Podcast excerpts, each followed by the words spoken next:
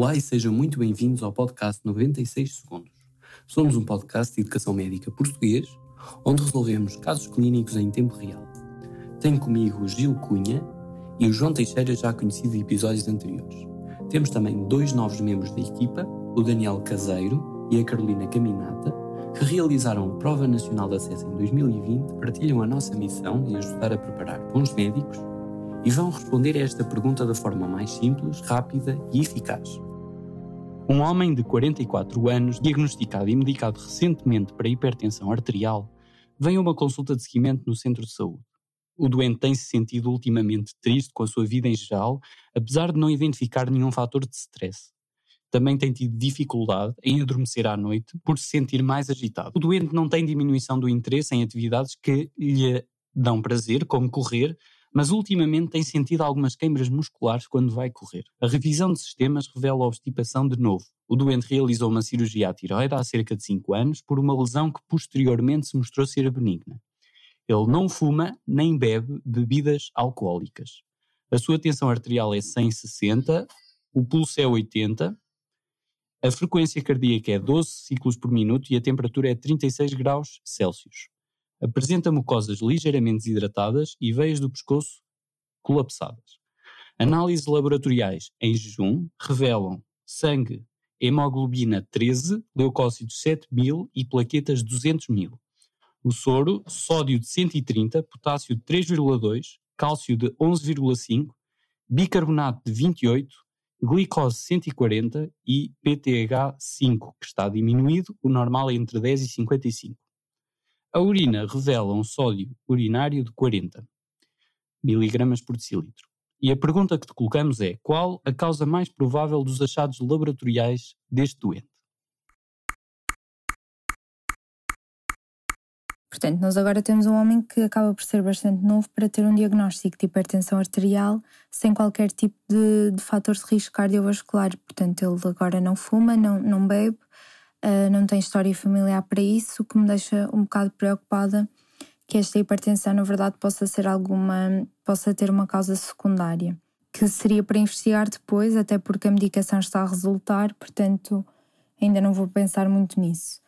De qualquer das formas, ele fez uma cirurgia à tiroide, o que me preocupou um bocadinho no sentido em que lhe podiam ter removido acidentalmente as paratiroides o que, podia, o que podia justificar esta PTH baixa após estes anos todos. De qualquer das formas, ele, ele agora apresenta-nos aí com sintomas de hipercalcemia e não de hipocalcemia, portanto, eu vou presumir que ele teve um diagnóstico de hipertensão, uh, começaram um tiazídico e isto foi muito cálcio e ele já está muito sintomático, já está com desidratação, o que quer dizer que já temos aqui um caso uh, ligeiramente grave. Então, um, agora relativamente ao novo caso clínico, temos um, um senhor que, que está medicado recentemente para uma hipertensão arterial e que agora um, mantém estes sintomas de, de, de uh, que laboratorialmente se confirmam, uh, portanto tem uma calcémia de 11,5, uh, e depois a PTH está suprimida, o que me faz pensar que há uma causa um, exógena, portanto, independente da PTH. Assim sendo, um, pronto, há aqui pelo menos uma hipótese que, que, uh, que me vem à cabeça, que é a de, do início recente de um diurético, e neste caso, talvez de um, de um tiazídico.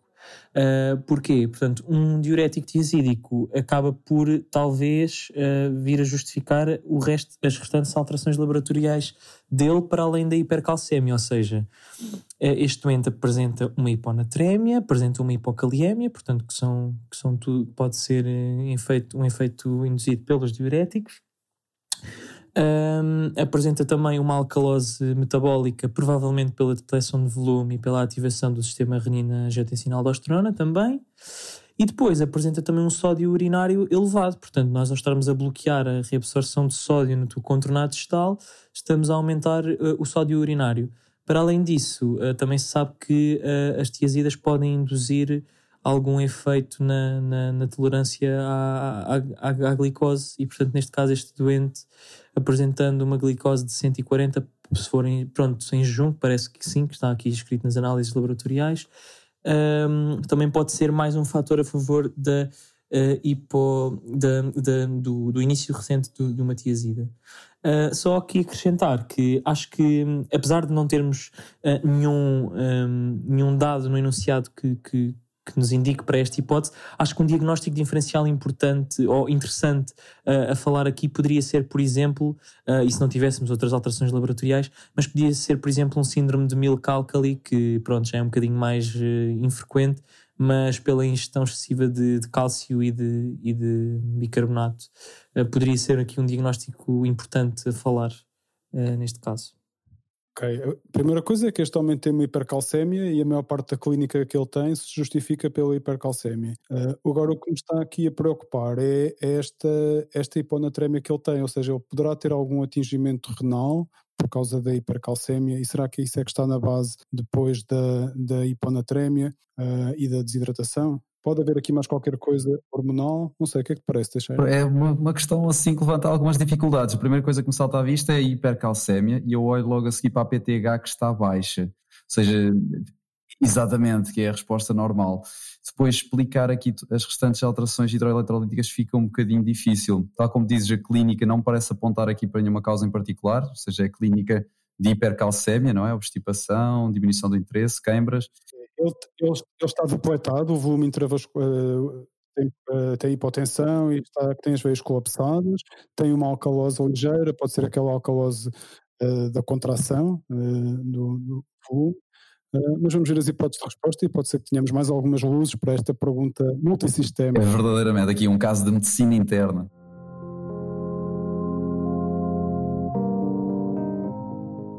E as, as respostas são: opção A, será causado por remoção iatrogénica das paratiroides, por causa daquela cirurgia que ele fez há 5 anos. Opção B, será um efeito secundário da medicação, que ele está, foi medicado para a hipertensão arterial, será por causa disso? Opção C, será uma doença autoimune? Existem várias, por exemplo, uma paratiroidite, por exemplo, não sei. Será D um artefacto laboratorial, que às vezes acontece eh, quando existem, ah, existem certas alterações que interferem com o valor do cálcio, com o valor das, outros, das outras análises? Ou será E, um, por causa de uma hiperplasia das paratiroides?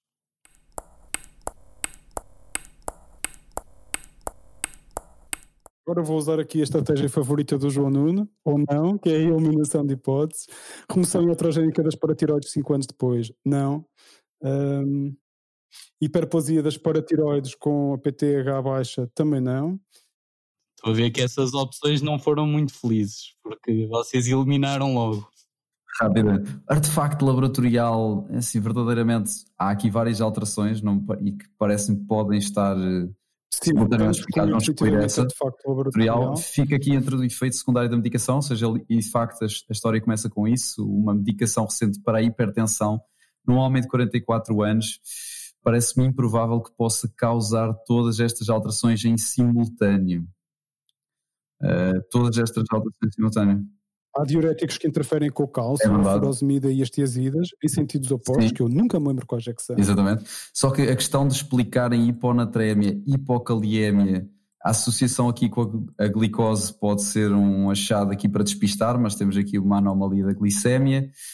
Uh, eu neste momento estou mais inclinado para a doença autoimune. Doença autoimune faz-me lembrar também, e este também pode, pode. ter, tem aqui algumas coisas que apontam para um hipoadrenalismo. Exatamente, eu estava a pensar é. nisso em ciência da suprarrenal, agora de que forma é que a hipercalcemia surge aqui? De facto, associada à introdução de fármaco, de um fármaco que possa, nesse contexto, causar, um, ou será um não sei, é, é, bem visto de facto, mas parece-me que a doença autoimune, embora epidemiologicamente não tenhamos aqui pintado uma, uma mulher jovem em, em idade fértil, é um homem de 44 anos, mas uh, estou inclinado para esta hipótese uh, através de, da estratégia de, de eliminação. Mas este potássio, este potássio 3.2, se ele tivesse um hipoaldosteronismo, seria o contrário, teria tendência a ter uma hiper o instrutor da PNA está a passar por vocês e está a dizer: faltam 15 minutos para acabar a PNA. Vocês ainda têm meio exame para fazer. Vá, escolham. Opa, alterações hidroeletrolíticas múltiplas, um homem começou a fazer medicamento há pouco tempo, não encaixa aqui nenhuma, uh, nenhum síndrome poliglandular, nem, nem nada autoimune nisto, vou para o efeito secundário da medicação, sem grande certeza. Eu, eu vou pelo princípio da sem grande certeza, mas tendo aqui tantas alterações, parece-me improvável que um fármaco possa explicar tudo e por isso vou para a linha C, mas também, pronto, aqui exclusão de hipóteses, infelizmente. A linha C da autoimune. Vamos ver. A resposta certa é a resposta B. Uh, e o objetivo educacional é que os diuréticos tiazídicos podem ser usados no tratamento crónico de hipertensão arterial e hipercalcémia é um dos seus efeitos secundários.